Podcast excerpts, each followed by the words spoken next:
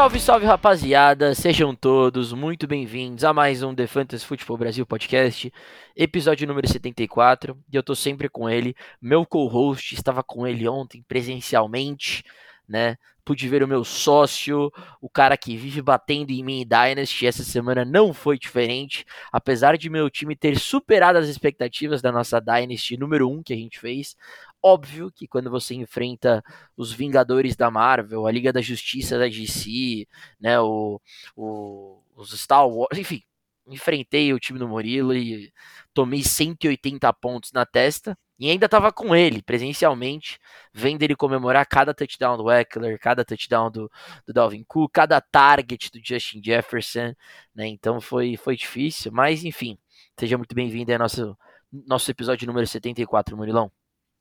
Salve, salve Pedrão, salve, salve galera. Pois é, né? Estamos juntos aí nesse domingão, acompanhando o nosso confronto, né? E felizmente aí sair com a vitória.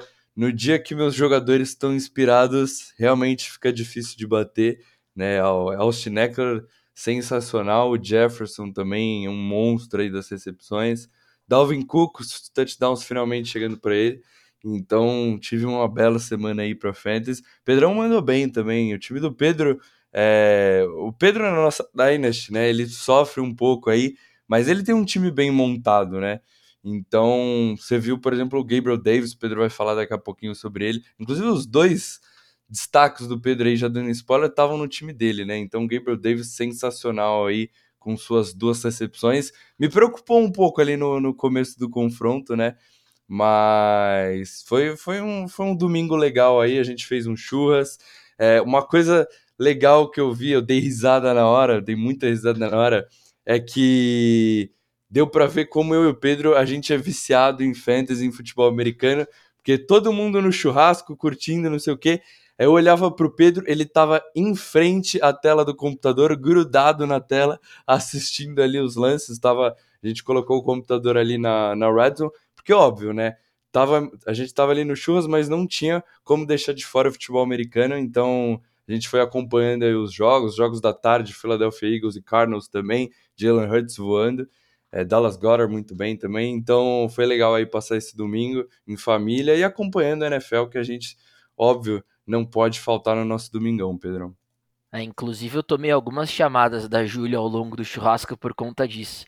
Eu tava lá assistindo meu futebol americano, ela vinha encostava, vem ficar comigo, vamos pra lá. Depois você assiste. Na terceira que eu escutei, aí eu tive que realmente abandonar o barco. E aí eu comecei a assistir de longe, né? Aí foi até engraçado, porque teve uma hora que eu tava assistindo numa posição bem estratégica, né? Onde eu fingia que eu tava interagindo com as pessoas, mas eu de fato estava olhando é, pro notebook que tava passando o jogo. Aí meu pai entrou na frente. Para quem não sabe, meu pai é bem largo, bem largo. Então aí ferrou de vez, porque aí eu não consegui assistir nada. Mas é verdade, foi, foi muito bacana. A gente conseguiu acompanhar bastante jogos juntos. A gente tava vindo pelo NFL Red Zone, né? Então a gente acabava acompanhando tudo que tava rolando ao mesmo tempo, né? E e é isso, a gente vai, vai fazer o nosso episódio agora, que a gente grava na segunda, a gente posta na terça-feira, onde a gente vai repercutir um pouco sobre os destaques da semana. Eventualmente a gente fala sobre nossos starts of the week. É, a gente fala sobre a waiver wire. Waiver wire dessa semana para mim é a waiver wire mais importante até agora do ano. Se você economiza dinheiro, economiza FEB, é justamente para essa semana. Né? E, e, vamos, obviamente, falar dos nossos streamers, né? Então vamos começar, Murilão. Vamos começar então com o primeiro quadro do nosso programa número 74, é, vamos falar sobre os nossos destaques. Eu vou começar com os meus dois. O Murilo deu um spoiler. Vou falar sobre dois jogadores que estavam na minha na minha Liga Dynasty que eu enfrentei o Murilo, e por incrível que pareça, eu fiquei 50 pontos atrás dele mesmo assim. Mas eu vou falar primeiro sobre, cara, um, um dos caras que tá se tornando um dos meus jogadores favoritos de, de assistir na NFL. É, que em cinco semanas, cara, em cinco semanas é simplesmente o running back 8 no ano. Uh, que é o Damian Pierce, né, running back do time do Houston Texans, foi meu start of the week na última semana, não era um start of the week muito comum ou muito falado uh, pelos especialistas de fantasy, porque tinham jogadores mais interessantes, inclusive um jogador que jogou na mesma partida do que o Damian Pierce, que era o James Robinson, que não foi bem, né, E, e, cara, eu acho que a questão do Damian Pierce é quando você confia no talento do jogador. Ele vinha de duas semanas muito boas, ele tá muito quente, muita confiança, cada vez mais aumentando os toques na bola. E, cara, ele colocou o time do Houston Texans é, nas costas, né? Foi um jogo de, de poucos pontos, mas basicamente ele dominou o jogo pro time de, de Houston, né? 13 a 6, mas assim, a produção dele, cara, foi algo 29 toques na bola, 84% de opportunity share, né? 79% de snap share. Então assim, cara, ele basicamente dominou né, os snaps de ataque de running backs do time do Houston Texans foram 26 carregadas para 99 jardas, né, além de 5 targets, 3 recepções, né. Uh, cara, passou dos 20 pontos de novo para Fantasy, né, porque anotou um touchdown e isso em ligas full PPR, em half PPR ele ficou bem próximo dos 20 pontos.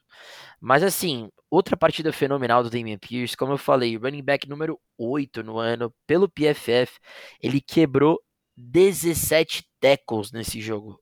Por PFF, é o recorde da história da NFL.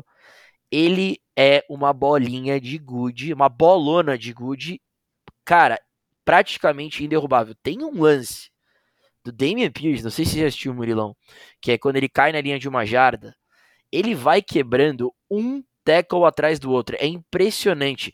Primeiro ele, primeiro ele entra numa parede, que é aquela parede que você bate e cai. E aí um monte de gente já fica em cima dele, do nada ele sai da multidão, continua, ele quebra um tackle, quebra o segundo tackle, e aí ele vai meio que se carregando no terceiro tackle, muito semelhante a um, a um lance do, do Bruce Hall também ontem, mas assim, é impressionante, cara. E, e, e, o, e, o, que a gente escuta, né? Ele até, o Damien Pierce, obviamente que eu sigo ele no Instagram, ele repostou um, um Reels da NFL Films, da, do pessoal que estava transmitindo o jogo ao vivo. E, e, o pessoal da NFL reconhece que é um star on the making, porque é impressionante. É aquele jogador de quarto round que, assim, ele tá dominando o backfield do Houston Texas. Ele é disparado o melhor jogador do Houston Texas. E se você olha a longo prazo, né? Porque obviamente o David Mills é horrível.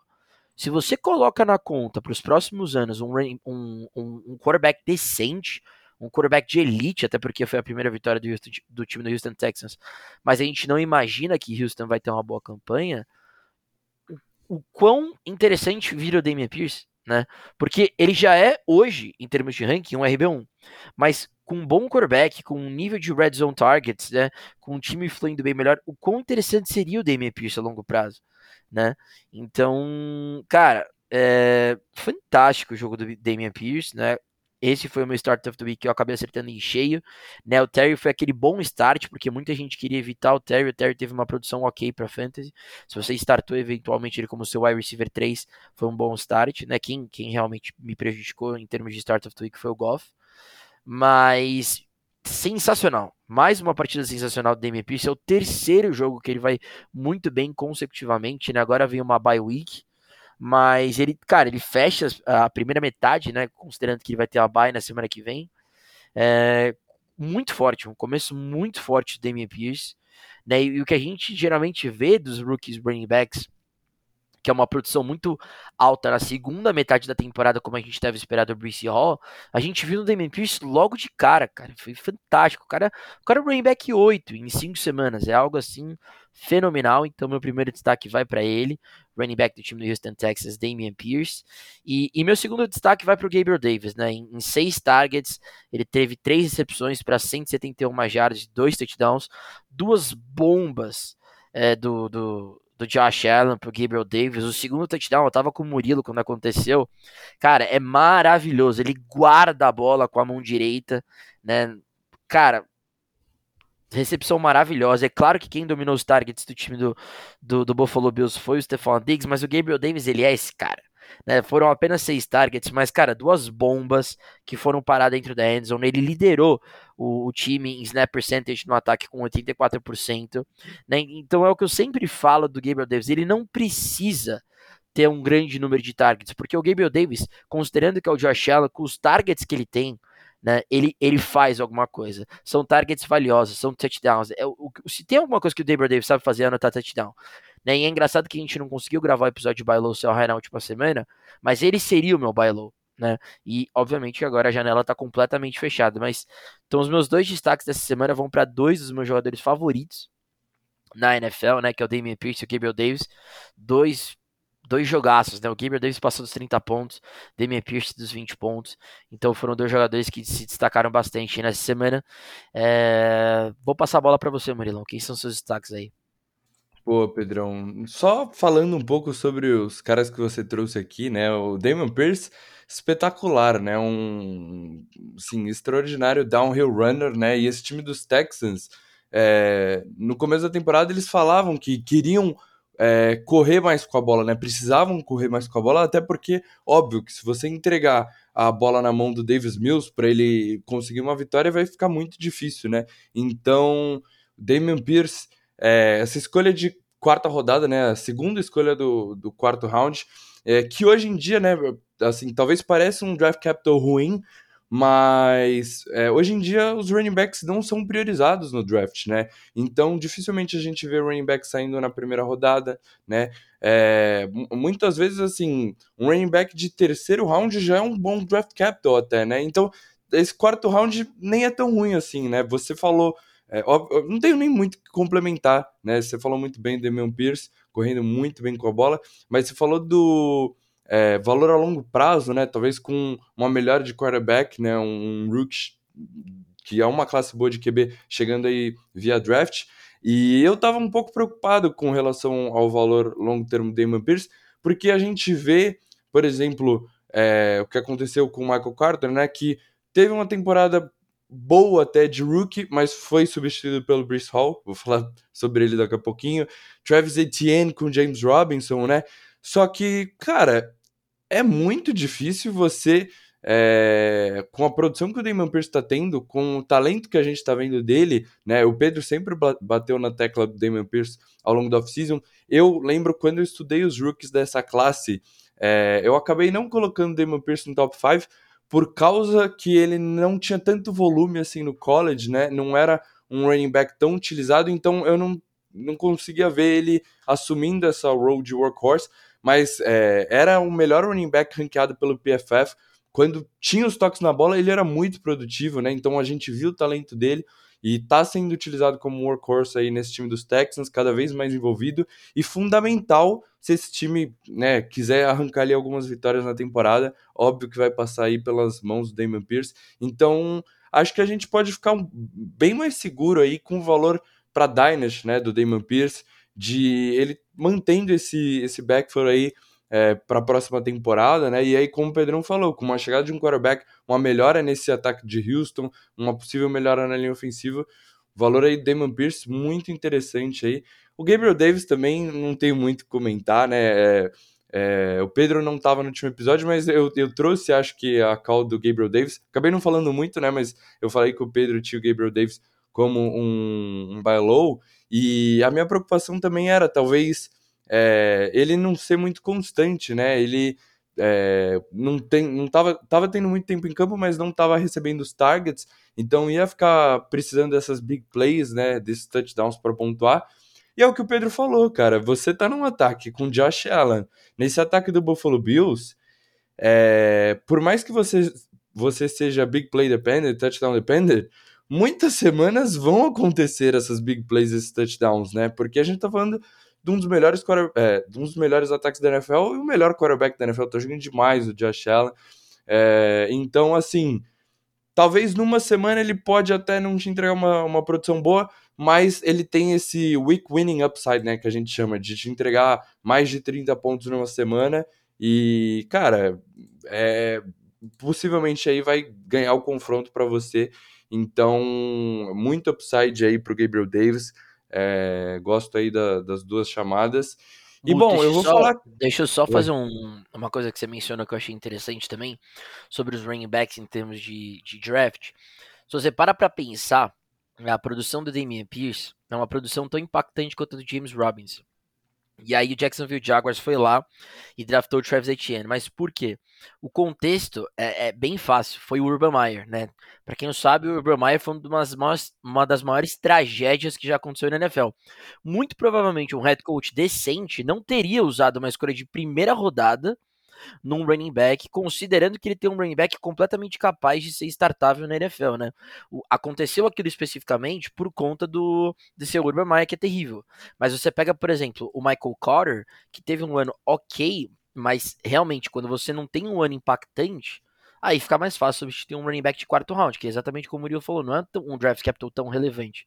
Mas por que que os times estão começando a deixar o running back mais para rounds late. Porque a gente pega jogadores como o Damian Pierce, que foi um cara de quarto round, e tá dando certo, né? E, e, e começam cada vez mais a acontecer esses casos de running backs que estão saindo no terceiro, quarto round e virando starters. E, tipo, para um time, é muito melhor você draftar um running back, que já não é uma posição que dura muito tempo na NFL, com, com valor de terceiro e quarto round, do que valor de primeiro e segundo round né? Porque é complicado. Então é, é, natural que isso cada vez mais aconteça e eu vejo como uma mudança que a gente vai ter que se adaptar para fantasy, para gente é, principalmente, né?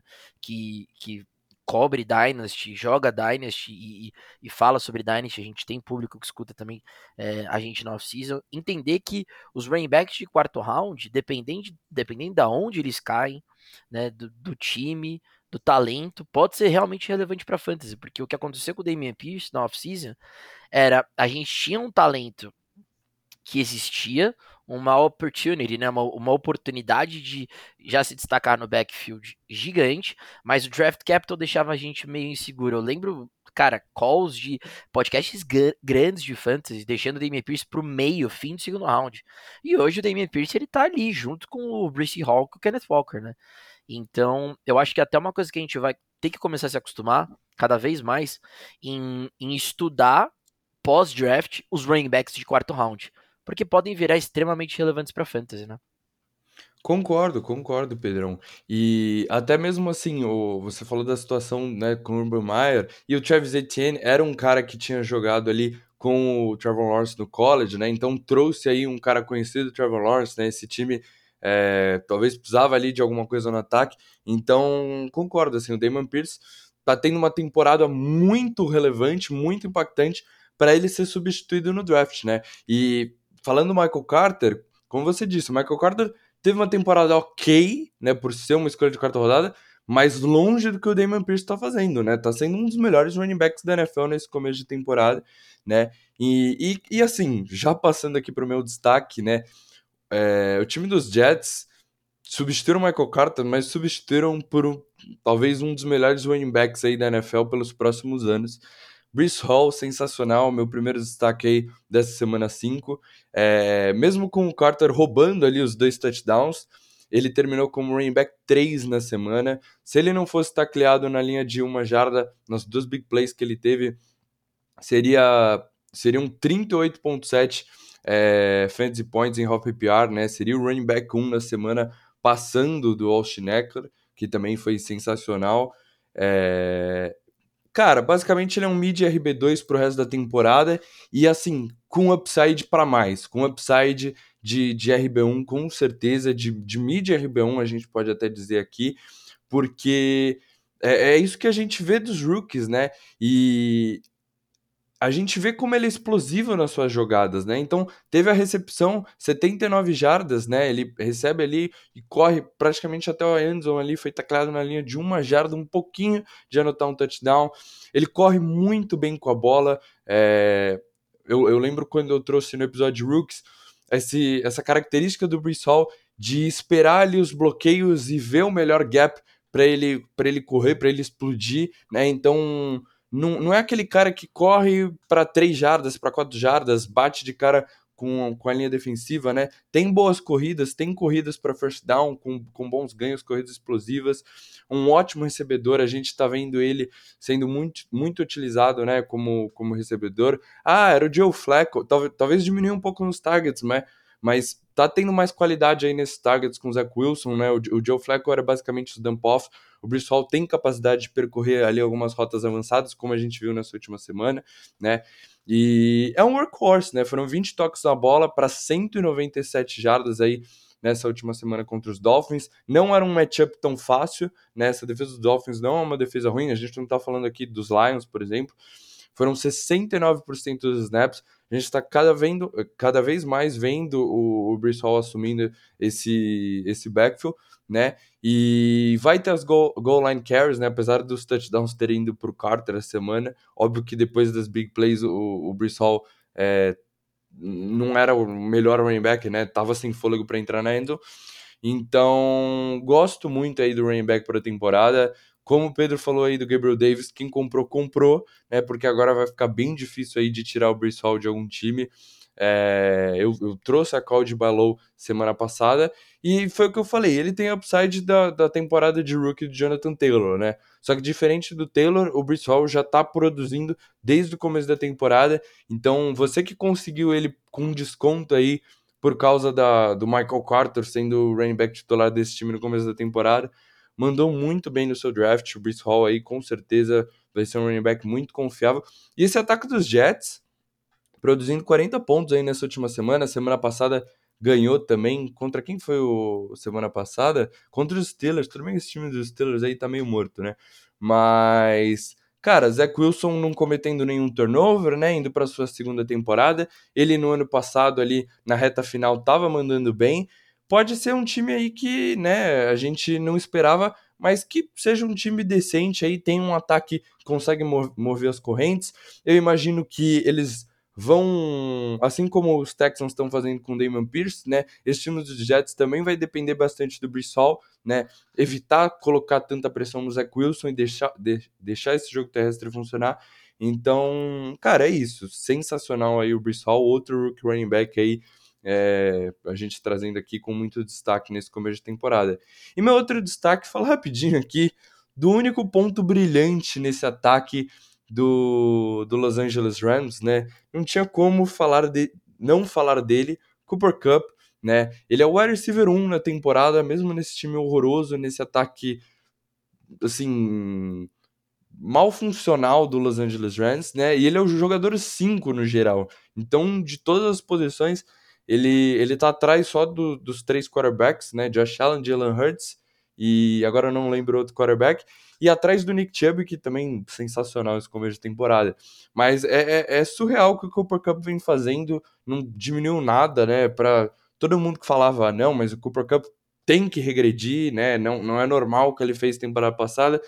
Não tá mostrando nenhum disso disso, mesmo nesse ataque.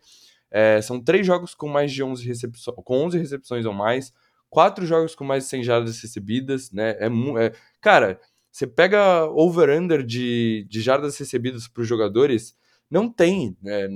No site de apostas e tudo mais, Justin Jefferson ali, beira ali na casa dos 90. Cara, o que o Cooper Cup faz é, é surreal, né? São cinco touchdowns na temporada. A pior pontuação dele, 14.40 é, half PPR points, né? Então, muito constante, não te deixa na mão. Tem essas semanas de mais de 20 pontos que te ajudam muito para fantasy. É, daria para discutir aqui o Cooper Cup como a pick número 1 um geral facilmente aí no, nos drafts, né? Se a gente fosse draftar agora, né? Fazer um redraft. E, e, é mais impressionante porque esse ataque dos Rams não tá funcionando, né? Cara, esse ataque dos Rams é, a gente ficou meio surpreso ali na primeira semana contra o Buffalo Bills, mas o que a gente tem, tem visto até então é, é mais ou menos aquele ataque de, né, que estreou a temporada. São 10 pontos ou menos em três jogos, né? Teve 20 pontos contra essa defesa dos Cardinals, que é horrorosa, e 31 contra a defesa dos Falcons também, que é, que é muito mal.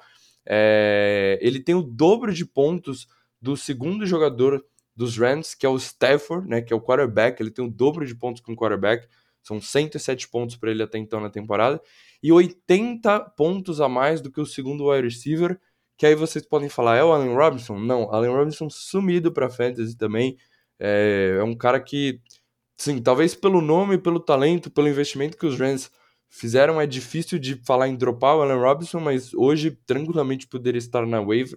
Dos caras que a gente vai falar aqui, daqui a pouco, né, tranquilamente eu trocaria, pegaria qualquer um desses é, no lugar do Allen Robinson.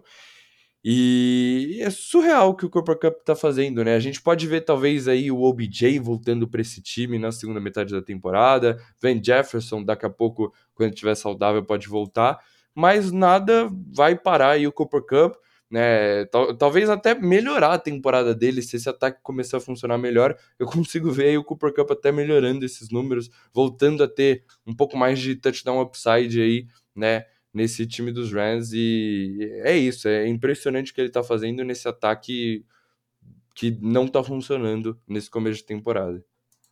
É, a gente tem duas certezas na vida, né? Uma que a gente vai morrer e a outra que o Cooper Cup vai bem pra Fantasy, porque pelo amor de Deus. Mas, bom, é isso então, fechados os, os nossos destaques da, da semana. O Murilão aí trazendo o Bruce Hall e Cooper Cup. É, é o que o Murilo falou, né? O Murilo cansou de avisar. Quem comprou o Bruce Hall, comprou. Quem não comprou, não compra mais. E eu tô de consciência limpa porque o que eu tentei é bizarro. Nossa, como eu tentei comprar o Bruce Hall, especialmente em redraft, porque Dynasty é impossível. Mas, nossa, como eu tentei. Como eu tentei comprar ele em, em redraft e, e, não deu certo. Mas é isso, então. Fechados nossos destaques da semana. É... Vamos então agora para o nosso segundo quadro. O quadro de waivers, já olhando para a semana 6. Já pensando na próxima semana de NFL que começa na quinta-feira. E cara, é... bom, se você economiza waiver, finalmente, né, se você economiza FAB, finalmente aconteceu o que você esperava né, um cara que você pode ir lá e, na minha opinião, gastar pelo menos 80% do teu FAB. Esse é o nível da waiver wire para mim essa semana. Obviamente que eu tô falando de ligas de um quarterback só, né? Mas a verdade é que o Rashad Penny, um cara que foi muito bem há duas semanas atrás contra o time dos Lions e um cara que a gente até mencionou como uma possibilidade de sell high depois da semana, né? Eu tinha falado do, que o, o, Penny tinha sido meu start of the week na semana que ele destruiu contra os Lions. E aí eu já tinha mencionado que logo depois de ele ir bem, já era uma oportunidade de sell high. Fato é que ele quebrou a perna, né? Tá fora da temporada. E agora, o rookie de segundo round, Kenneth Walker, é, o meu running back favorito dessa última classe, uh, segundo running back favorito do Murilo, vai assumir o role como titular. Na verdade, já assumiu na semana passada e foi muito bem tá? E, e a verdade é que assim, cara, esse ataque de Seattle, ele tá surpreendendo a gente. O Gino Smith tá jogando um baita futebol americano, tá? É extremamente respeitável o que esse cara tá jogando na altura do campeonato, com o tanto que ele já sofreu de hate e com o tanto que ele já jogou mal tá? Esse cara se reinventou para esse ano. Ele é um quarterback 1 neste momento. E ele, cara, joga como um quarterback 1. Apesar de Seattle ter perdido o jogo é, pro Saints, ele foi muito bem, passou dos 24 pontos, o que é maravilhoso para fantasy. As armas dele, DK Metcalf e Tyler Lockett, a gente continua insistindo em bancar esses jogadores, mas a verdade é que eles estão jogando também muito bem por conta do, do Geno Smith. Eu banquei o Lockett para startar o Hunt, o Hunt foi bem, anotou um TD, mas o Lockett destruiu, sabe? Então a gente não, não tem mais como evitar esses jogadores de Seattle. Quem tem o DK, quem tem o Lockett, é, são boas aquisições para Fantasy nessa temporada, porque a verdade é que o quarterback, o Gino Smith, está jogando muito bem. Né? E aí, consequentemente, com o ataque fluindo, com o ataque fazendo pontos por conta do Gino Smith, o Kenneth Walker vai ser uma baita adição como running back. Ele é um cara absurdamente talentoso. Para quem acompanha a gente no off-season, quando a gente fez é, os nossos rankings de running back pré-draft, né? Eu lembro que o episódio de running back foi um dos episódios mais escutados até hoje no, no TFFB desse ano, pelo menos. Vocês sabem que eu acho Kenneth Walker um Nick Chubb 2.0 que sabe receber a bola, que tem a capacidade de receber a bola. Então, é a hora de você gastar seu fab, né? Eu fui olhar em todas as minhas ligas redrafts, né? A gente joga duas redrafts e infelizmente ele não está disponível em nenhuma das ligas, mas assim, é um cara que só está disponível em 40. É um cara que tá. É um, é um cara que está disponível em 54% das ligas de fantasy. Né? Ele, ele, ele só está rostered em, 45, em 46% delas. Então é um cara que está abaixo dos 50% em termos de ligas. Então, cara, vocês precisam, né? Se vocês escutam a gente, né? Vocês que escutam a gente e jogam em ligas em que a gente não, não joga, cara, vão agressivamente atrás do Kenneth Walker. Tem muita gente ranqueando com ele como um mid RB2. Eu concordo com o ranking, tá? Eu concordo, para mim o Kenneth Walker, né, restante da temporada tem que estar tá no range ali de running back 20, entre 16 e 22, tá? Então é um mid, low RB2, com muito upside pelo talento dele, tá? E, cara, se você tem Fab e se você tá numa liga onde Kenneth Walker está disponível, agressivamente vá atrás da nossa opção número 1 um da waiver wire, tanto minha quanto do Murilo, que é o Kenneth Walker, de longe para mim, pelo menos, até agora no fantasy, a principal aquisição da waiver wire, Murilão, o que, que você acha? É isso, Pedrão. É isso mesmo que você falou, né? Ele é, é um league winner, né? Se você conseguir pegar ele na waiver essa semana, ele é um league winner. Então, como você disse, acho que ele vale ali 70, 80% do seu fab. Se você até agora não gastou nada, está com seu 100 de fab ali é, até então na temporada, não é, cara, é, não é nenhuma loucura você dar o 100 para pegar o Kenneth Walker, porque, como o Pedro disse, ele é um mid low RB2, né? E a gente tá vendo, a gente falou de Bruce Hall, falou de Damon Pierce, a gente tá vendo esses rookies se destacarem. É, e o Kenneth Walker não deixa nada a desejar em questão de talento desses dois, né? É, é, um excelente corredor. O Pedro trouxe a comparação com o Nick Chubb, é justamente isso, né? É um cara que corre muito bem com a bola, um running back físico, explosivo. A gente viu touchdown de 69 jardas nessa última semana contra o Saints. Um matchup difícil, né? Essa defesa do Saints a gente sempre fala que é um matchup difícil para os running backs, né? Consegue parar muito bem o jogo terrestre. Ele dominou os toques na bola depois que o Rashad Penny, infelizmente, acabou se machucando, né? Então, DJ Dallas teve, teve uma corrida, teve ali um target também, mas o, o Kenneth Walker dominou ali esse backfield. E, e essa tendência, né? E, e como você disse muito bem, é, esse ataque de Seattle surpreendendo, né? O Geno Smith surpreendendo muito bem positivamente. É, Locker e DK Metcalf produzindo para fantasy, né? E então assim, muitos experts colocavam Kenneth Walker meio com bust, né? Eu lembro que no, é, em rankings de rookies, né? Eu via o Kenneth Walker atrás de vários wide receivers, né? Atrás de Drake London, Garrett Wilson, Traylon Burks, é, Chris Olave, Jameson Williams, às vezes também. Cara, eu, eu vi o Kenneth Walker ali, um running back 7, running back 8, né? E eu tinha 1.2 numa liga, eu sabia que o Bruce Hall ia sair na primeira pick, eu ficava meio, meio na dúvida, será que vale, né? Mas a posição de running back é muito importante, né? E o Kenneth Walker tem tudo aí para ter um, resto de temporada brilhante. A gente sabia que o, o problema do Rashad Penny enquanto ele estivesse jogando, enquanto ele fosse titular, ele ia mandar bem, né? Foi bem no, no finalzinho da temporada passada, mas lesão sempre foi o problema dele, infelizmente.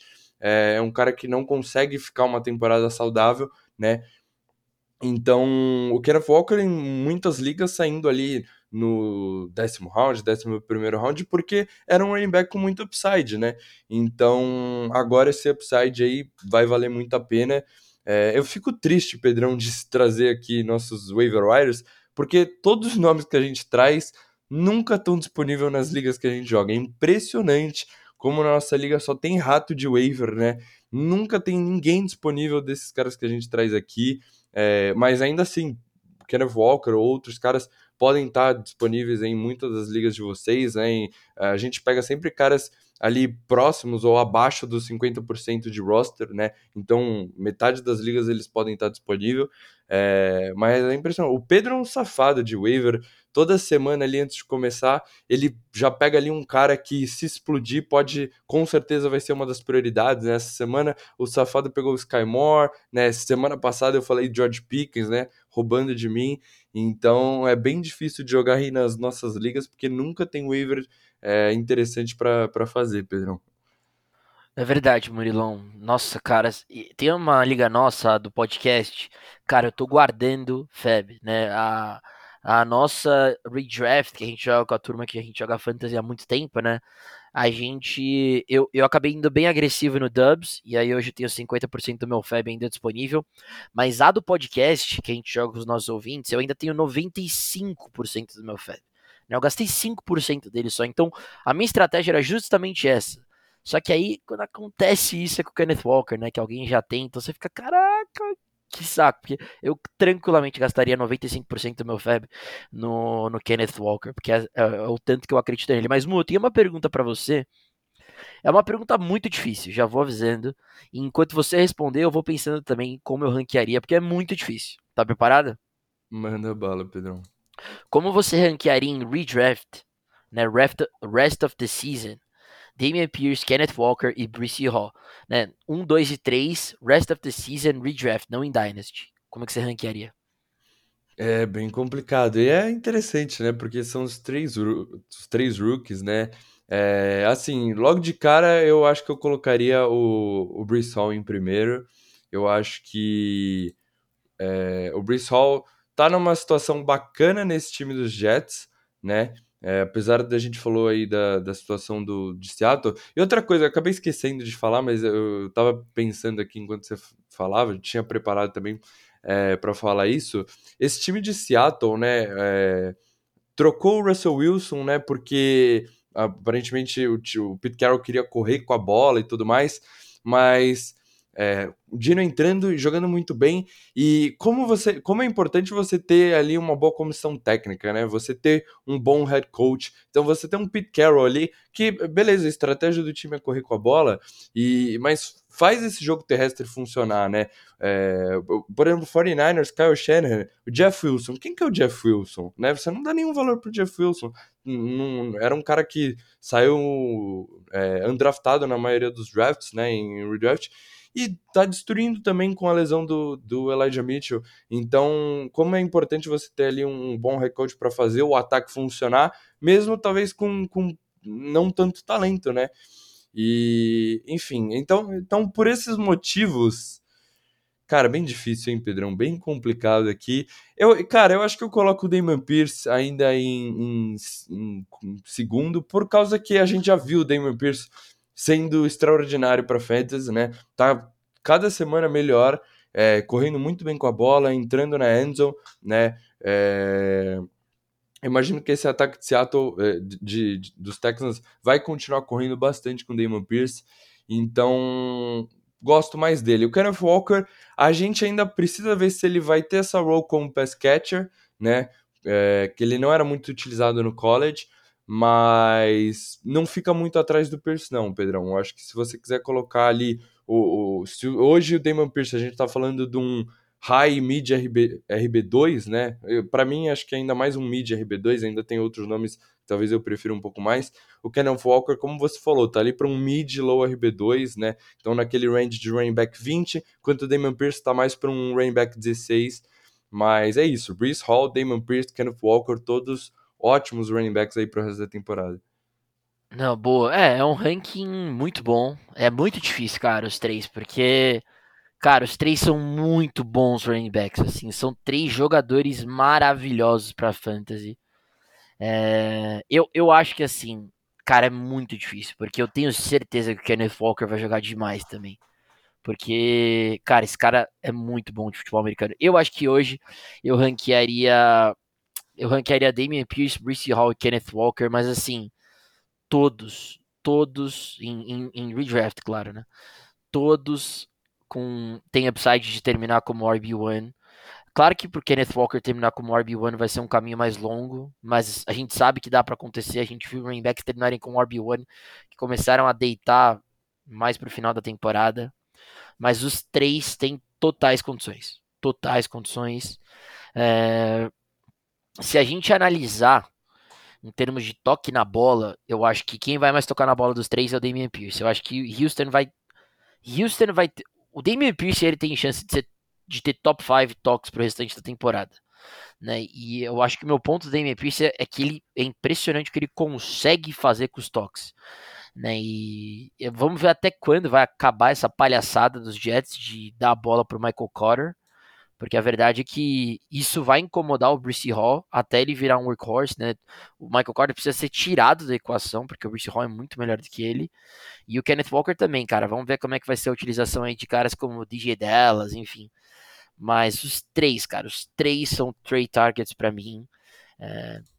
se eventualmente você tem um grande RB1, você tentar trocar seu RB2 por um desses três, cara, você tem um upside com o seu RB2 toda semana um, um, deles explodirem, porque os três são muito bons esse negócio chamado futebol americano.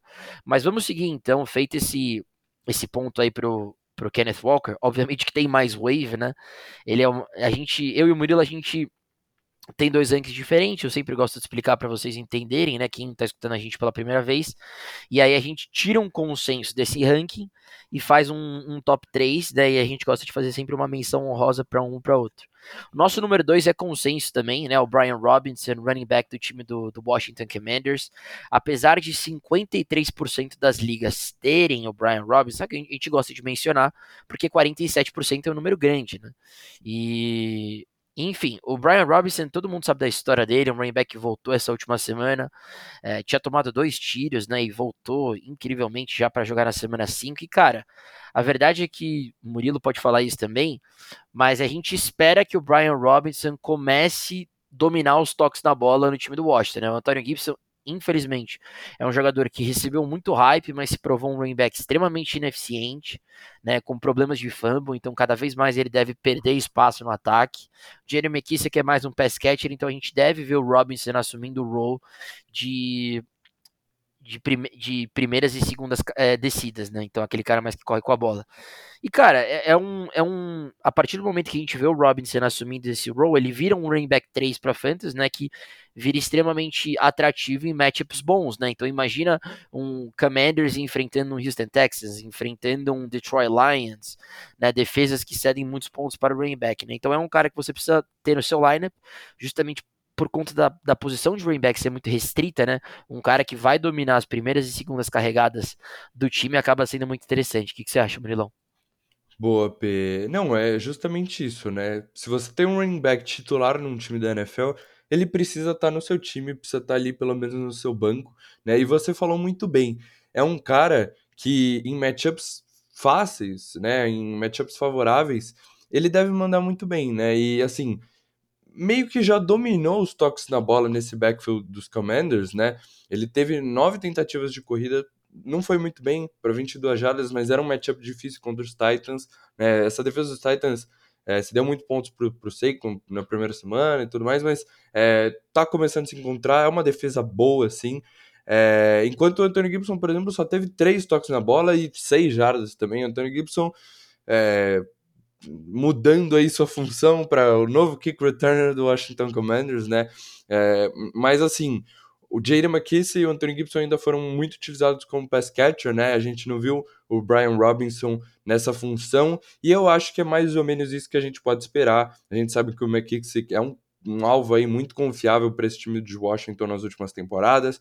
O Gibson, ainda assim, pelo talento dele, né? Tô brincando aqui quando eu falo de kick returner, mas é um running back que quando tem espaço, né, ele consegue ter algumas boas jogadas explosivas, né, então também deve estar tá ali é, recebendo alguns targets, mas o Brian Robinson deve ser o principal corredor aí desse time, né, então, principalmente em ligas standards, por exemplo, o Hop PPR, né, é, o Brian Robinson é uma opção ali interessante de RB3, RB4, e aí como você falou, Pedrão, em confrontos interessantes, né? O Ryan Robinson pode ter um bom volume aí correndo com a bola e deve produzir. Então, semana que vem, por exemplo, tem um matchup muito interessante contra o Chicago Bears, né? E aí, se a gente imaginar ali 13, 15 carregados pro, Ryan, pro, pro Robinson, né? É, ele é um running back de Alabama, não é o melhor prospecto, né? A gente não tá falando de um cara de nível de Bruce Hall, de, de Kenneth Walker, até mesmo Damon Pierce mostrava mais talento no college, mas é um running back que corre muito bem com a bola, é um running back ali é, completo como um corredor. Então, nesses matchups mais tranquilos, ele pode te entregar uma boa semana para fantasy. É, é um cara que, que você pode ali escalar eventualmente no seu flex. E a gente está falando de um running back que que men menos de dois meses está voltando de tomar dois tiros né, na, na, perna, se não me engano. Então, cara, é a tendência é ele se recuperar, né, e tá cada vez melhor, voltar aí ao seu nível, né, voltar ao seu 100%. Então, cada vez melhor na temporada. Essa é a tendência dos rooks, né, principalmente dos rooks running backs, óbvio, os wide receivers também. É, cada vez mais ao longo da temporada eles irem melhorando, indo é, cada vez mais ganhando espaço no, no time. Então, Brian Robinson aí precisa estar tá no seu time, não pode estar tá disponível na waiver. Boa, Moai. E a verdade aqui que a gente tem que mencionar é que o Brian Robinson já mostrou seu valor, seu valor no próprio time do Washington, né? Porque ele ganhou o role de running back titular. Ele foi anunciado como running back titular do time do Washington antes da temporada começar, no mesmo dia que ele levou os tiros, né? Então, o Ron Rivera gosta do Brian Robinson, quer dar o, o role pro, pro, Brian Rob, pro Brian Robinson, e especialmente sabe das limitações do Antonio Gibson, né? Por isso que rebaixou ele pro time de special teams ao longo da, da, da preseason. Mas vamos lá, então. Brian Robinson, número 2 da nossa waiver, é consenso também. Eu e o Murilo, a gente colocou ele como número 2. O nosso número 3, ele é meu número 3, é o número 4 do Murilo. Michael Gallup, wide receiver do time do Dallas Cowboys, 51% roster nas ligas, então, portanto, 49% delas ele ainda está disponível, né? então é um bom número ainda.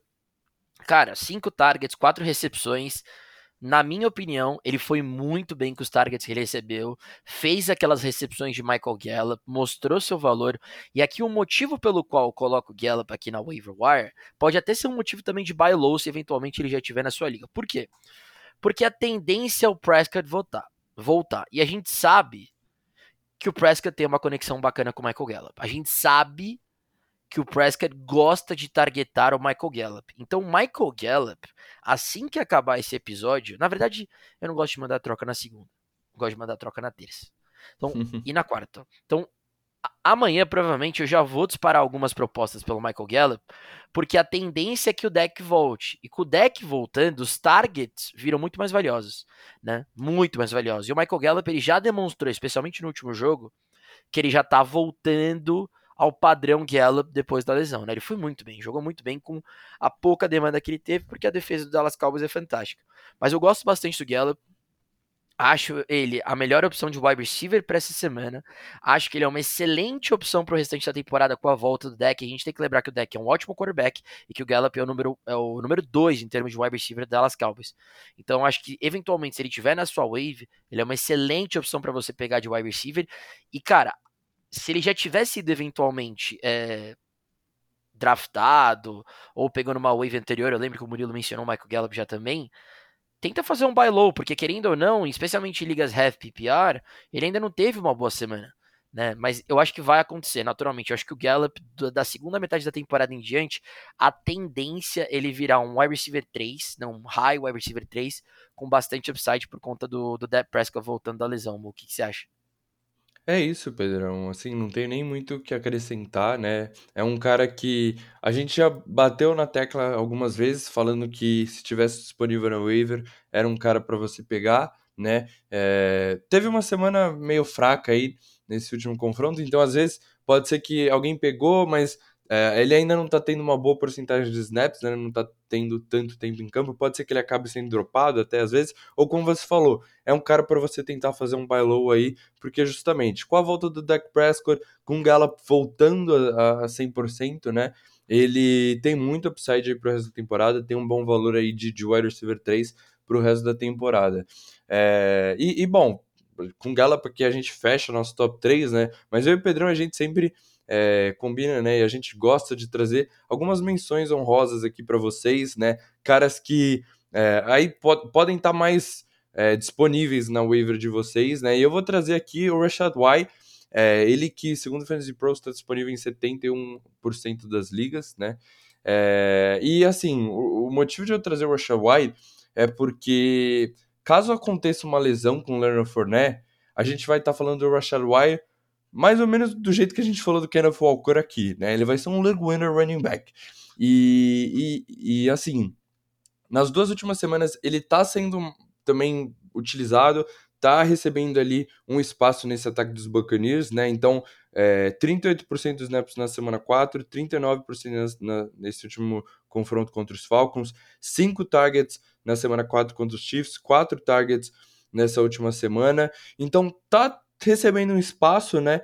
É, eventualmente numa liga mais deep, né? Agora com as semanas de bye começando, num matchup interessante, você pode até startar o Rashad White, que, que ele pode te entregar uma produção até que bacana, né? Mas o upside mesmo é como um handcuff, né? E ele com certeza é um handcuff que vale estar tá no seu, no seu banco, porque se alguma coisa acontecer com o Leonard Fournette, o Rashad White é um RB2 pro resto da temporada, é, de novo, o outro Rook que a gente está trazendo aqui, eu falei dele no nosso episódio de Rooks, é um cara muito talentoso, era meu running back é, 3 ou 4, agora, agora eu nem lembro acho que é meu running back 3 dessa classe. É, era um, um running back muito explosivo, né? Lembrava mais ou menos David Johnson, porque era um ótimo pass catcher, né? E a gente tá vendo isso dele, tá sendo muito utilizado como um recebedor. E a gente tá falando aqui de um ataque dos Buccaneers, do ataque do Gold. Então a gente sabe que o, o, Tom Brady vai procurar seus running backs ali em jogadas de passe. E ele tá recebendo a confiança do Gold tá produzindo, né? Então, cara, é um handcuff dos mais valiosos aí, nível Madison, nível Kenneth Walker, né? Agora. É um cara que vai ganhar sua liga se alguma coisa acontecer com o Leonard Fournette então precisa estar no seu, no seu time, né? É, se ele estiver disponível na waiver, não vai ser um cara que você vai precisar gastar tanto febre assim para conseguir pegar, né? Porque não vai chamar tanta atenção por não estar tá produzindo logo de cara. O Leonard Fournette foi bem nessa última semana também, né? Mas precisa estar tá no seu time, Pedrão. Boa chamada, gostei bastante do argumento comparando com o Kenneth Walker. Eu lembro que eu escutei o eu lembro que eu escutei os seus rankings de running back. A gente, eu lembro que quando você fez os seus rankings de running back, eu não estava no episódio. Mas eu lembro que eu escutei e o White era seu running back 3 mesmo. É... Bom, eu acho uma excelente chamada. Eu gosto bastante. Você até me trouxe aqui um, uma luz aqui para eu comentar também, porque é muito verdade. A gente, a gente olha o que aconteceu com o Kenneth Walker e a gente pensa, caramba, cara, por que, que eu não statizei o Kenneth Walker? Obviamente que o Walker foi draftado né, em muitas ligas. Mas, cara, se o White estiver disponível, né, eventualmente alguma coisa com, acontece com o Fournette, você torra teu Fab para conseguir pegar o Rashad White. Então, faça o que o Murilo falou, se antecipe, tenha ele no seu line, porque ele já tá tendo volume já tá passando mais tempo em campo. E eventualmente, se alguma coisa acontecer com o Fournette, cara, a gente tem que estourar nosso Fab no Rashad White. Então é bem interessante a chamada do Mu. Eu lembrei de um cara que eu tô fazendo exatamente isso essa semana. Né, nessa estratégia que o Murilo comentou de eu pegar um jogador e deixar ele ali. É, eu estou fazendo isso com o Zé Pacheco, por exemplo. Né? O Isaiah Pacheco eu estou justamente fazendo a mesma coisa, porque o Isaiah Pacheco ele está tendo volume atrás do Clyde Edwards-Helaire. Né? ele está tendo volume e está produzindo atrás do Clyde Edwards-Helaire. Então, se eventualmente alguma coisa fosse acontecer com o Clyde, se ele perdesse tempo por conta de lesão, provavelmente, provavelmente o Pacheco seria esse cara né? E aí todo mundo ia trazer o Pacheco de novo para estourar o FAB da sua waiver wire. Então é sempre interessante ter esses jogadores que, cara, do nada podem virar como o Kenneth Walker virou, prioridade máxima até o momento no ano. Eu vou trazer um jogador mais deep também, é, como minha menção honrosa, Alec Pierce. É, wide receiver, rookie, Indianapolis Colts. Cara, quem acompanha a gente lá na, lá na off-season, lá no pre-draft. O Alec Pierce era um dos meus jogadores favoritos que estavam saindo do college, wide receiver de Cincinnati, era o meu wide receiver número 3 no, no ano. Eu lembro que eu fiquei muito feliz quando ele foi para os Colts, porque eu sabia que ele tomaria o role de wide receiver 2 é, atrás do Pittman e ele teria boas semanas quando o principal cornerback do time ficasse no Pittman. Foi exatamente o que aconteceu nessa última semana contra Denver. Ele anotou 16.10 pontos em ligas full PPR, 9 targets, 8 recepções para 81 jardas. Na semana 4 contra Tennessee, ele já anotou 12 pontos. Né? Na semana 3 contra Kansas City, 9 pontos. Então ele vem aumentando sua produção da semana 3 até a semana 5, né? batendo 16 pontos contra Denver. Cada vez mais ficando no ataque, cada vez mais assumindo o role de wide receiver 2 desse time. A gente tem que lembrar, e eu bati muito isso na tecla, o Pierce foi a primeira seleção do Indianapolis Colts nesse último draft. O primeiro jogador que eles draftaram no draft foi o Alec Pierce. Eles estão deixando o Pierce no campo, eles querem esse breakout do Alec Pierce, e eu particularmente gosto muito do talento do do jogador de Cincinnati. A gente olha para essas próximas semanas, ele enfrenta na semana 6 Jacksonville, na semana 7 Tennessee e na semana 8 Washington. Então, três defesas que você consegue vencer lançando a bola. Né? Então, cara, Vamos ficar de olho no Alec Pierce. Eu acho que eventualmente, se você joga numa liga mais deep, acho que vale a pena ter ele no seu lineup, porque eu já acho que ele é startável nessas próximas três semanas. Ele tá tendo volume, ele tá ficando no campo. O Matt Ryan gosta de lançar a bola para ele, e é um ataque muito previsível quando você só lança pro Michael Pittman. É claro que ele é o melhor wide receiver do time, mas o Pierce, ele tá meio que se sobressaindo nesse role de wide receiver 2, e ele é um cara que para mim é extremamente talentoso, ele já tá produzindo. Né? E, e assim, cara, é questão de ele ter uma semana no touchdown para ele pipocar em todas as waiver wires. Então, assim como eu faço, se antecipem, vão lá, façam um stash do Alec Pierce na sua liga, porque eventualmente, se ele tiver esse volume que ele tá tendo, já colocando, já anotando 12, 13 pontos, e aí ele estoura e anota um touchdown e vai para 19, o Pierce tá pipocando em todas as waiver wires, porque aí vão falar, pô, ele já tava tendo volume, ele já tava tendo as recepções, já tava trazendo os pontos, é, bons pontos para fantasy, agora ele tá entrando na endzone, todo mundo vai atrás do Alec Pierce. Então se antecipe, faça waiver wire aí no Pierce. Muita gente não vai nem olhar para ele, então você não precisa colocar muita fé também, sabe? Vão atrás do Pierce, porque ele é um jogador que tem bastante talento. E esse time de Arápolis precisa de outro jogador no ataque, em termos de recebedor, não só o Pittman, tá certo? Uma menção que eu queria fazer, Mo, que a gente não trouxe para nossa waiver wire, e obviamente que esse nosso episódio já vai ficar um pouquinho longo, mas é importante que a gente tá trazendo bastante coisa. Antes de ir para os streamers, vamos mencionar rapidinho o Jacoby Myers, porque ele está disponível em apenas 44% das ligas, né? Então em 56% delas ele já tem owners, mas cara, target share de 38%, top 10 da NFL em termos de target share. Teve uma semana fantástica para fantasy, em ligas full PPR, anotou 24 pontos, passou das 100 jardas, entrou na endzone, voltou de lesão, voltou jogando muito. O target share dele tá sendo absurdo, não importa se é com o Mac Jones ou se é com esse terceiro quarterback, eu esqueci o nome dele, o, o, o Jacoby Myers, especialmente em ligas full PPR, cara, ele é um high wide receiver 3 em half PPR, ele é um mid wide receiver 3 que você pode colocar ali no, no, seu flex 2 e ficar tranquilinho, porque a produção sempre, sempre vai vir, né? O Murilo mandou o Gary Wilson no Jacoby Myers, eu neguei, mas eu já tô meio, será que eu deveria ter feito isso? Né? Porque, cara, ele é um cara extremamente constante, ele tá 100% do tempo no, no campo, atrai os targets, é um jogador que vem jogando muito bem há muito tempo e ele tá tendo um target share absurdo, monstruoso. Né? Às vezes a gente olha o Jacob Myers como um cara ah, meio chato para você ter no seu lineup. Cara meio chato anota 24 em full PPR, cara meio chato anota 19 em half PPR. Te garanto que é um jogador para você ter no seu lineup toda semana. Tenho certeza que um monte de gente startou jogadores como, é, sei lá, Garrett Wilson, é, Romeo Dubs, ou, cara, sei lá, até o próprio Amon Ra voltando de lesão que foram mal para fantasy e um Jacoby Myers no seu lineup, às vezes teriam garantido sua semana. Então, eventualmente, se o Myers estiver disponível, cara, já vão para cima dele aí, porque é um cara que nem deveria estar disponível. A gente já tá falando há bastante tempo do Jacob Myers também. Tá certo, Murilão? Pode mandar seus streamers da semana para fechar nosso quadro do episódio. Boa, Pedro. Não, não preciso nem falar o que eu amo chamando de Jacoby Myers, né? E como você falou, disponível em 44% das ligas, ele perdeu as duas últimas semanas por causa de lesão, né? Tava fora. Então, eventualmente, pode estar disponível, né? E, e é justamente o que você falou.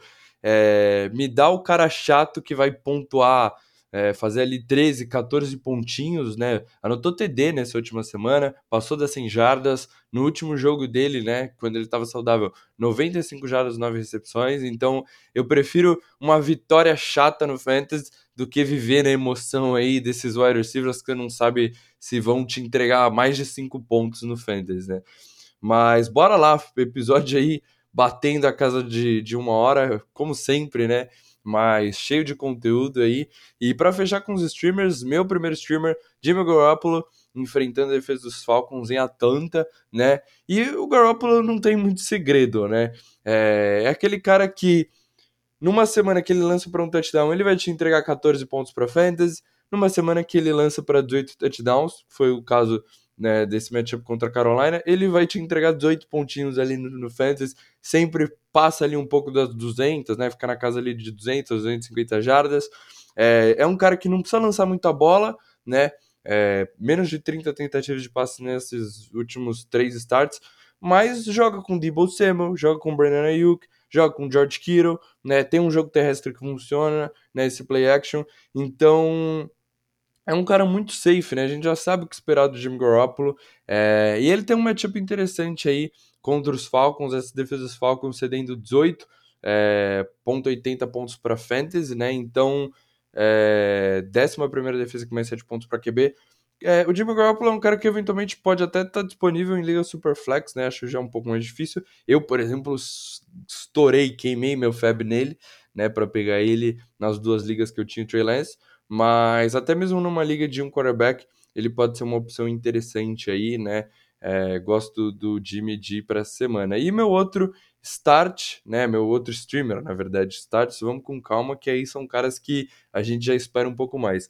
Hayden Hurst enfrentando a defesa do, do Saints, né? E o Pedrão pegou um QB e uma defesa, então eu gosto sempre, né, de trazer ali um, um complementar, trazer um Tyrant para ter uma variedade na, na posição, pegar um cara ali da posição.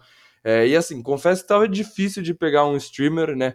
Eu pensei em pegar o Robert Tanner, mas basicamente era rezar para ele anotar um touchdown. Essa defesa dos Jets não cedeu nenhum touchdown para Itaré na temporada, então eu não ia me sentir confortável em colocar um Tarém que vocês vão precisar dar muita sorte de ele anotar um TD para te entregar uma boa semana para Fantasy. É... O outro Tarém que eu pensei foi o Taysom Hill, mas também é um cara que não, a gente não consegue confiar, né? Talvez ele até corre bem com a bola, se ainda for o Andy Dalton de QB, ele pode ser bem utilizado, mas fica difícil também de confiar nele. Então eu vou com uma opção mais safe aqui, Hayden Hurst, disponível aí em 73% das ligas, né? Então pode estar na sua waiver. Mais de 10 pontos nas duas últimas semanas, né? Isso em half PPR. É, ele anotou um touchdown nos dois últimos jogos. O Joe Burrow não tá jogando muito bem. Esse ataque dos Bengals não tá funcionando também. T. Higgins ficou de fora da última partida, me quebrou no Fantasy, né? Mas tudo bem. E o Hayden Hurts tá sendo uma peça aí interessante nesse ataque, né? Tá sendo um target Joe Burrow. Seis recepções em sete targets, 53 jardas nessa última semana contra os Ravens, nesse, contra os Ravens nessa Sunday night, nesse Sunday Night Football. Então, ele é um cara que, é, apesar do matchup difícil, é, eu fico mais à vontade confiando num, num cara que tem ali, que chama a atenção de Joe Burrow, do que você né, rezar num TD do Robert Tonyan ou numa big play do Taysom Hill. Então, o Hayden Hurts, 81% dos snaps na última semana. Acho que dos talents que podem estar disponíveis aí, ele é uma opção interessante para streamar para essa semana, Pedrão. Boa, Mu, boa chamada. Boas duas chamadas. Cara, esse time dos 49ers, hein? Que timaço, que defesa. Para mim, a melhor defesa da NFL neste momento na frente de defesas como a do, do Dallas Cowboys, do Denver Broncos, né? Cara, do New England Patriots também, que é uma boa defesa. Cara, as defesas dos 49ers. Pra mim, 49ers vai ganhar a divisão. E aí, cara, não sei. Philadelphia Eagles, Dallas Cowboys, Tampa Bay. O time dos 49ers aí, com essa defesa, jogando o que tá jogando. Acho que vai longe. Mais boa, Murilão. Boas chamadas. Cara, então, meus dois streamers. Primeiro, cara, Gino Smith. Gino Smith, quarterback do time de Seattle. E assim, pode ser que eu cometa essa safadeza de trazer um cara como streamer e start of the week. Mas eu não me aguentei, porque eu preciso que vocês peguem ele antes da wave. Ou durante a wave, né? Após a wave. E, e, eu preciso que vocês startem ele como start of the week de vocês. Então, tipo assim, eu não posso trazer o cara só como start, que às vezes você vai perder o cara na wave. Entendeu? Cara, vai jogar contra a Arizona, uma das piores defesas da NFL, que cede muitos pontos para o quarterback. Joga em casa, tá jogando demais, vem de uma partida de 24 pontos, como o Murilo falou, contra uma defesa difícil. Pega um matchup fácil contra uma defesa que não pressiona o quarterback, contra é, cornerbacks que são facilmente é, destruídos por bons wide receivers. A gente tá falando de Locker e DK Metcalf. Então, assim, baita semana para startar o Gino Smith né? Peguem ele na wave de vocês, startem ele nas ligas de vocês, tanto de um quarterback só quanto Superflex, porque eu acho que é garantia, e toda vez que eu falo isso eu me ferro, mas eu acho que é garantia de medir pelo menos 20 pontos, ele passou dos 20 agora contra o time do Saints, anotou 24. Então tá jogando demais, tá jogando demais. Dino Smith, meu time da semana na posição de quarterback contra o time dos Cardinals. Seattle joga em casa. E cara, defesa, vou, vou com a defesa dos Pets, tá?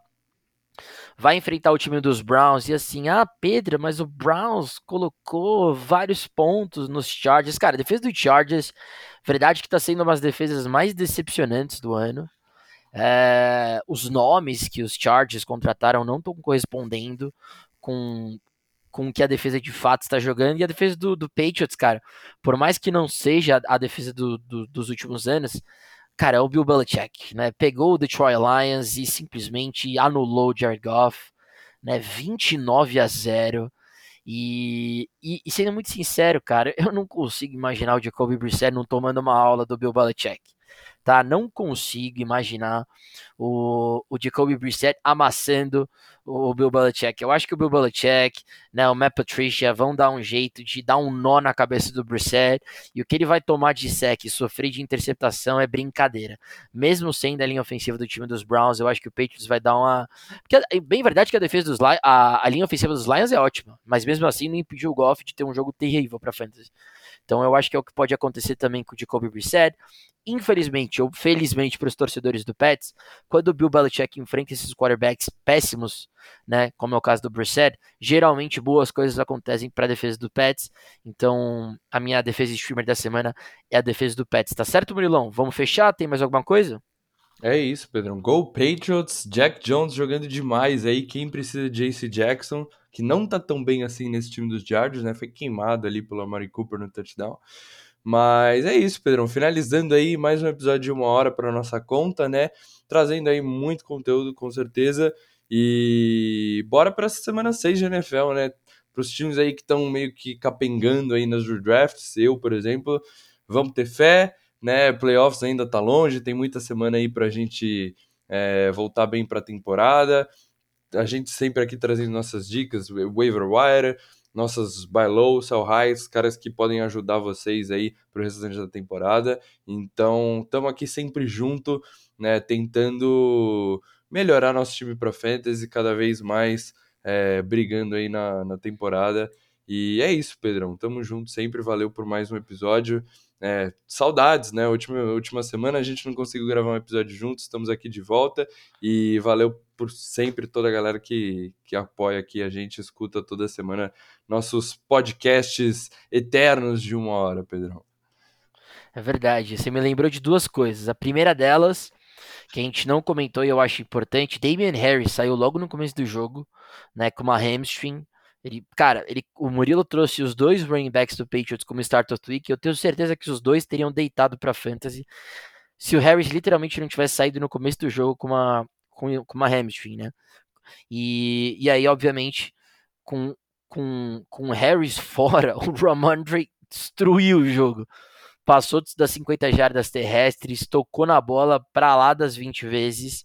E assim, se eventualmente o, o Damian Harris perder tempo por conta de lesão, cara, o Ramondre automaticamente entra no, low, no, no, range ali de mid, é, nem low, cara, para mim mid é RB2, porque o Ramondre é muito bom de futebol americano também.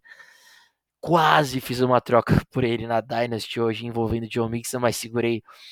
Dei um pump the brakes, porque. Ah, não sei. É difícil, é difícil fazer essas trocas, mas esse Ramondre Stevenson é muito bom de futebol americano. Então, o Ramondre, cara, eventualmente, se o Harris realmente for perder tempo por conta de lesão, vira um baita running back pro seu lineup. Eu tenho numa liga o Ramondre Redraft, eu tô bem feliz. E, Murilão, vou, vou só já, já que a gente espalhou a farofa, uma hora e sete, vou trazer para vocês a minha atual situação entrando no Monday Night.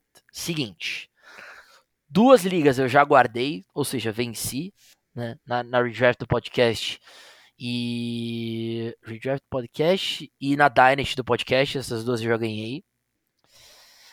Uma eu já perdi, que é, infelizmente, a que eu enfrento Vossa Senhoria, né?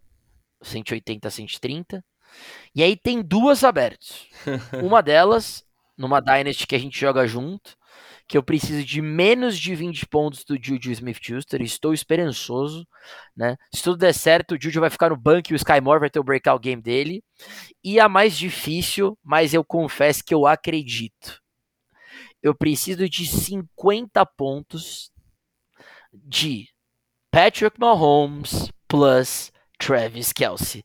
É para isso que a gente faz os stacks é para isso que a gente junta esses jogadores. E eu estou iludido de que eu vou anotar 50 pontos com esses dois caras e vou ganhar a nossa Liga Redraft Mundial. Estou iludido. Patrick Mahomes vem para 6 touchdowns hoje, dois deles por Kelsey. Eu estou preparado, eu estou empolgado.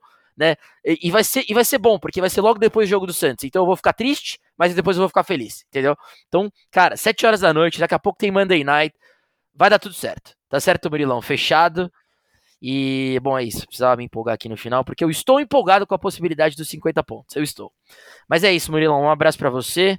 Um abraço para todos os nossos ouvintes aqui do nosso podcast. Voltamos na quinta-feira com os nossos Buy Low, Sell High e Start of the Week. Vou contar um segredo aqui para vocês. Travis Etienne, by low, tá? Valeu, gente. Até, sema... até quinta-feira, até semana que vem nada. Valeu.